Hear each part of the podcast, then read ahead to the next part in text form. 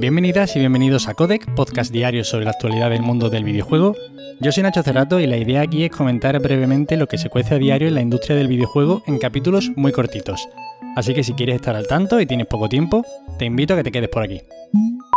Y hoy empezamos con una noticia muy interesante y es que nace el primer sindicato de la industria de los videojuegos en Estados Unidos más de una treintena de empleados de Raven Software, miembros del equipo de QA, la división que se encarga de evaluar la calidad técnica de los juegos, con participaciones en el desarrollo de títulos como por ejemplo el Call of Duty Warzone, el cual han jugado unas poquitas de personas en el mundo, han formado este nuevo sindicato llamado Games Workers Alliance.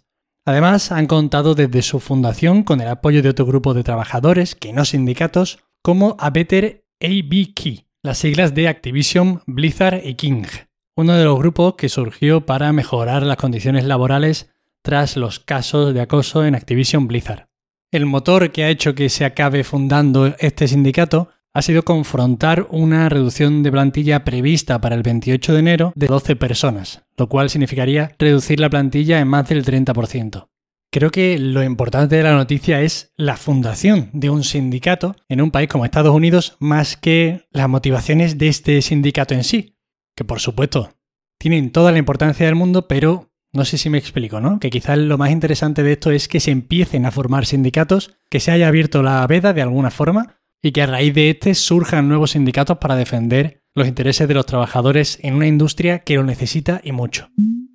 Según la firma analista Ampere, en el año 2022 se venderán 21 millones de Nintendo Switch, 18 millones de PlayStation 5 y 9 millones de Xbox Series X y S. Evidentemente, para justificar estas cifras, afirman que el mercado de consolas podrá expandirse este año y crecerá gracias a una mejora lenta del stock.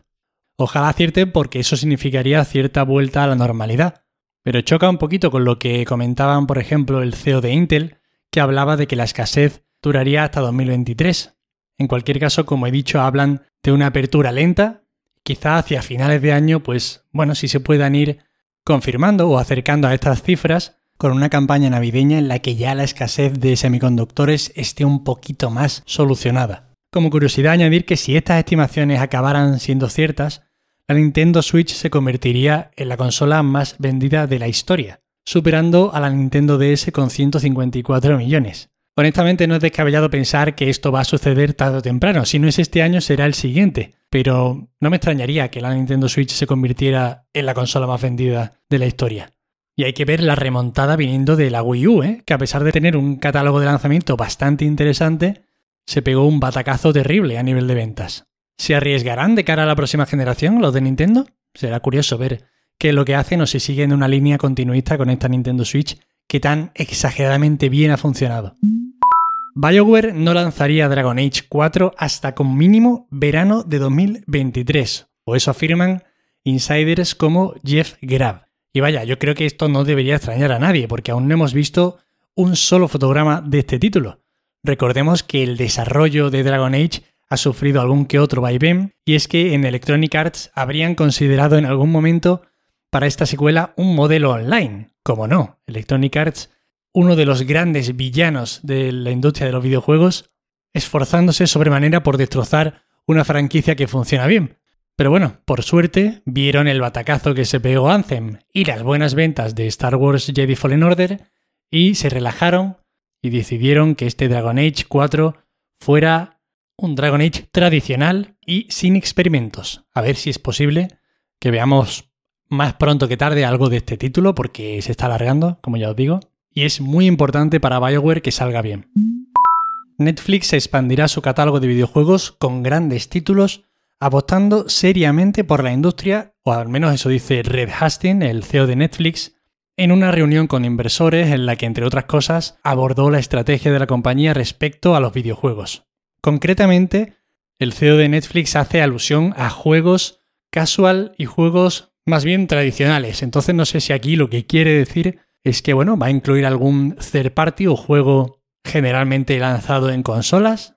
No está muy claro lo que comenta aquí en el informe, pero lo que podemos extraer es que quiere apostar por este mercado con muchísima más decisión de lo que lo ha hecho hasta ahora. Recordemos que compraron Night School Studio, que es la desarrolladora de Oxenfree, por ejemplo. Pero ya os digo, aquí parece que quiere dejar caer que van a competir en el mercado con todas las de la ley, no simplemente dejarlo ahí como algo anecdótico, añadiendo algunos juegos a su catálogo porque sí. Por ahora, el catálogo de Netflix tiene unos 10 títulos, claramente enfocados al mercado móvil, pero habrá que ver qué pasa. Sony niega que su estrategia pase por fabricar más PlayStation 4 como alternativa a la escasez de PlayStation 5. Bien, esta respuesta viene tras la publicación de un artículo en Bloomberg que comentamos la semana pasada creo, en el que se hacían eco de que Sony iba a fabricar un millón más de consolas de la anterior generación tras haber finalizado su producción a finales del año pasado. Y en realidad, si lo pensamos un poquito fríamente, sabiendo que se han vendido 117 millones de PlayStation 4, esta cifra de un millón de consolas se antoja tremendamente irrelevante si observamos la fotografía completa del parque de consolas o de lo que está haciendo Sony. Realmente no tiene mucho sentido creer que Sony está apostando por fabricar consolas de la anterior generación cuando este número de consolas extra que fabrica es de un millón. Es, es una cifra diminuta. Así que bueno, en realidad quería traer esta noticia para comentar esto, ¿no? Enfriar un poquito los ánimos porque es verdad que la gente se estaba empezando incluso a mosquear pensando, bueno, vaya mierda de estrategia, sacar más consolas de la anterior generación. Y en realidad eso, si le aplicamos un poquito de perspectiva, no tiene sentido. Y estas son todas las noticias de hoy. Espero que os hayan resultado entretenidas. Ya sabéis que para cualquier queja, sugerencia o comentario me tenéis en arroba Nacho Cerrato en Twitter. Agradeceros como siempre que estéis allá al otro lado escuchándome y que empecéis otra semana conmigo, de verdad. Muchísimas gracias por dedicarme un ratillo de vuestro tiempo y nos vemos como siempre mañana. Hasta luego.